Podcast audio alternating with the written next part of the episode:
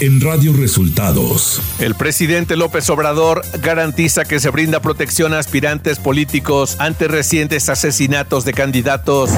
Aprueba el INE fechas y formatos para los debates presidenciales. Promete Donald Trump sellar la frontera con México. Esto y más en las noticias de hoy. Este es un resumen de noticias de Radio Resultados. Bienvenidos al resumen de noticias de Radio Resultados. Ya estamos listos para informarle Luis Ángel Marín y Alo Reyes. Quédese con nosotros, aquí están las noticias. La mañanera.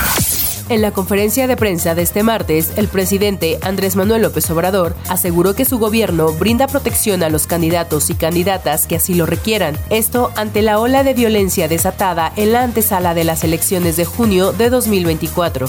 Hay elementos de la Guardia Nacional y también de la Secretaría de la Defensa eh, protegiendo candidatos y quien lo solicita y lo requiere, se le brinda protección. Es nuestra responsabilidad hacerlo. El presidente López Obrador rechazó que haya desabasto de medicamentos en la megafarmacia del gobierno federal ubicada en Huehuetoca, Estado de México, inaugurada el pasado 29 de diciembre. En la megafarmacia hay todos los medicamentos. En esta semana van a estar con nosotros los responsables del el abasto de medicinas en general. López Obrador descartó el cierre de la frontera de México con Estados Unidos, una de las viejas promesas de Donald Trump, quien avanza como el republicano favorito rumbo a las elecciones presidenciales del país vecino. Expresan muchas cosas en las campañas para tratar de ganar votos sin embargo, no se pueden cerrar las fronteras. El presidente defendió una vez más la asignación de obras públicas a la Secretaría de la Defensa Nacional y de Marina, asegurando que gracias a esto cuestan menos y tardan menos tiempo en concluirse. O sea, nos cuesta al pueblo de México la mitad si ellos participan. Les puedo poner muchos ejemplos. Siete de las ocho mujeres que se reportaron como desaparecidas en Tabasco el pasado fin de semana serán deportadas por haber ingresado a México como turistas y realizar actividades remuneradas. Esto lo informó el subsecretario de Seguridad Pública, Luis Rodríguez Bucio. Solamente dos tienen vigente su estadía en México. Seis ya se les venció el permiso para estar en México. Siete sí tuvieron un ingreso legal, está registrado su ingreso a México, de una no hay registro. El INAMI ya ha iniciado el proceso de retorno asistido a su país de origen. Aquí es por falsear su declaración de ingreso a México como turistas y realizar actividades remuneradas. Radio Resultados. Elecciones 2024. La Comisión Temporal de Debates del INE aprobó el anteproyecto que define las sedes y formatos para los tres debates presidenciales que se desarrollarán el 7 y 28 de abril y el 19 de mayo próximos. El primer debate será en la sede del INE, el segundo en los estudios Churubusco y el tercer debate se efectuará en el Centro Cultural Universitario Tlatelolco. Este tendrá cuatro segmentos con un espacio para preguntas cara a cara entre los candidatos. A menos de cinco meses de la jornada electoral, la magistrada presidenta del Tribunal Electoral del Poder Judicial de la Federación, Mónica Soto Fregoso, aseguró que trabajan de manera permanente para llevar a buen puerto las impugnaciones y en su momento declarar la validez de la elección y entregar la constancia de mayoría a quien gane la presidencia de la República. Sandra Cuevas, alcaldesa de Cuauhtémoc en la Ciudad de México, anunció este lunes su nueva asociación política llamada Organización por la Familia y la Seguridad de México. En la Arena México, ante más de 16 mil asistentes, Cuevas Nieves aseguró que su meta es rescatar la institución más antigua que es la familia. Y luego de que en meses pasados Sandra Cuevas pusiera en pausa su relación con la alianza opositora en la Ciudad de México, anunció que el próximo lunes dará a conocer con qué partido se irá y en qué posición, pero dejó muy claro que no será con Morena. Quiero comentarles que ya, ya tuve eh, contacto con todos los partidos políticos. El próximo lunes estaré dando yo mi, mi información respecto hacia qué partido político me voy y con qué posición. Morena está descartado. Yo no, no operaría ni trabajaría para Morena. Al acudir como invitada principal al encuentro American Society 2024, Claudia Sheinbaum Pardo, precandidata presidencial de la coalición Morena, PT y Partido Verde, se pronunció por acelerar la transición energética en el país con la participación del sector privado, pero con la rectoría del Estado y soberanía energética, así como esquemas claros que fomenten el bienestar de la población y una planeación ordenada del nearshoring. México tiene que acelerar su transición energética. ¿Cómo se puede hacer? Una parte Comisión Federal de Electricidad y otra parte los privados, con reglas claras.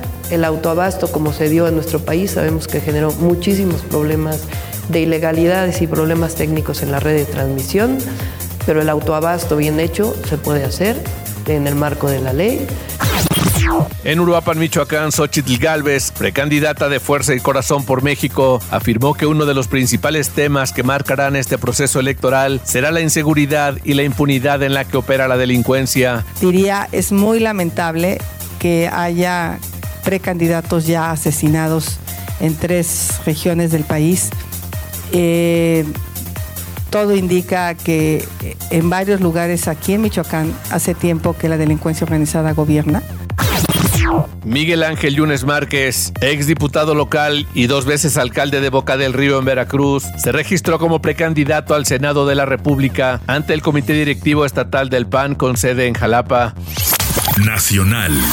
La Secretaría de Salud informó que de 5.489 camas de hospital disponibles para la atención de personas con COVID-19 en el Sistema Nacional de Salud, la ocupación actual es de 5% en las generales y de 1% en las que tienen ventilador. Esto significa que están ocupadas 183 de las primeras y 25 de las segundas.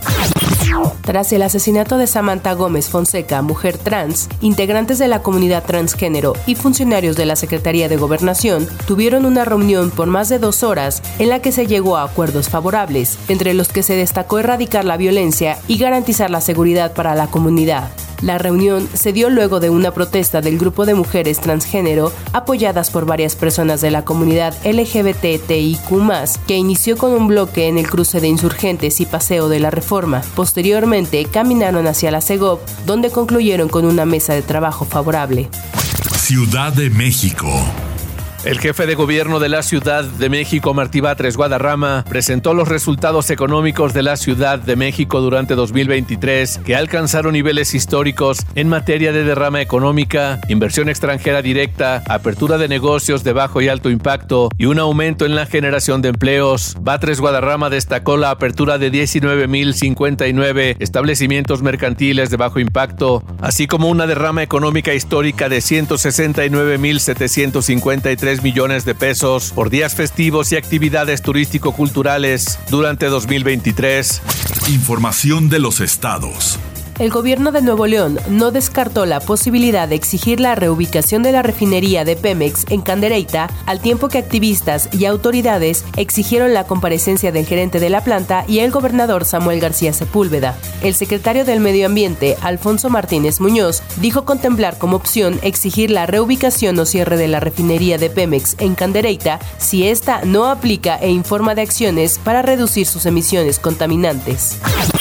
A un mes y una semana de los hechos violentos en Taxquepilla, Tezcatitlán, la Secretaría de la Defensa Nacional nombrará al mando especial en la localidad para reafirmar la seguridad permanente a la población, quien aún tiene miedo de una reacción del crimen organizado. Se trata del general brigadier, diplomado de Estado Mayor, Claudio Edmundo Guizar de la Torre. El nombramiento se dará este miércoles a las 9.30 horas desde Tejupilco en el Batallón de Infantería, en el campo militar número 22, Teniente Coronel Pedro Asensio de Alquiciras. Un integrante de la organización campesina Emiliano Zapata, región Carranza, identificado como Luis Hernández Pérez, fue emboscado y herido de bala. Esto informaron fuentes de la agrupación. Explicaron que el campesino, hijo de José Manuel Hernández Martínez, conocido popularmente como Chema, líder histórico de la organización campesina, fue herido alrededor de las 11 horas de este lunes cuando transitaba en un vehículo sobre el tramo carretero. Su situación de salud se reportó estable. Economía. El Servicio de Administración Tributaria, SAT, informó que la recaudación tributaria acumulada durante 2023 alcanzó 4 billones 517 mil 730 millones de pesos, la captación de impuestos más alta del sexenio. El SAT precisó que el cobro de gravámenes y derechos del año pasado representó 705 mil millones de pesos más en comparación con el mismo periodo de 2022, un crecimiento real de 12.3%, su mayor avance en ocho años. Clima. El Servicio Meteorológico Nacional pronostica que para este 16 de enero se prevén nevadas por el Frente Frío número 27, el cual se extenderá sobre el oriente y sureste del territorio mexicano en interacción con un canal de baja presión y con la corriente en chorro subtropical ocasionarán lluvias muy fuertes. Se mantendrá la posible caída de nieve, aguanieve o lluvia engelante en zonas de Coahuila, Nuevo León y Tamaulipas, además de las cimas de los volcanes del Pico de Orizaba y Cofre de Perote. De acuerdo con el comunicado del organismo dependiente de la Comisión Nacional del Agua, la masa de aire ártica asociada al frente originará un marcado descenso de temperatura en el centro, oriente y sureste del país, además de prevalecer el ambiente frío a muy frío en el noroeste, norte, noreste de México y en la Sierra Madre Oriental. Radio Resultados Internacional. Al ganar los caucus de Iowa, es decir, la preferencia entre los candidatos postulados al inicio de las primarias republicanas en Estados Unidos, Donald Trump reiteró que una de las acciones de su gobierno sería sellar la frontera con México y realizar el esfuerzo de deportación más grande en la historia. Dijo que actualmente hay millones de personas entrando al país en un número mucho más grande que la población del estado de Nueva York. El secretario general de las Naciones Unidas, Antonio Guterres, pidió este lunes un alto al fuego humanitario inmediato en Gaza en una declaración con motivo de los 100 días desde que comenzó el conflicto entre Israel y el grupo Hamas. Guterres también pidió la entrada de ayuda suficiente para la población de Gaza. A su llegada a Suiza para participar este jueves en el Foro Económico Mundial de Davos, el presidente argentino Javier Milei respondió a los señalamientos del presidente venezolano Nicolás Maduro de que Milei era un error en la historia de Argentina. Ante esto, calificó como socialista empobrecedor a Nicolás Maduro y añadió que el señalamiento de Maduro confirma que su gobierno va por buen camino.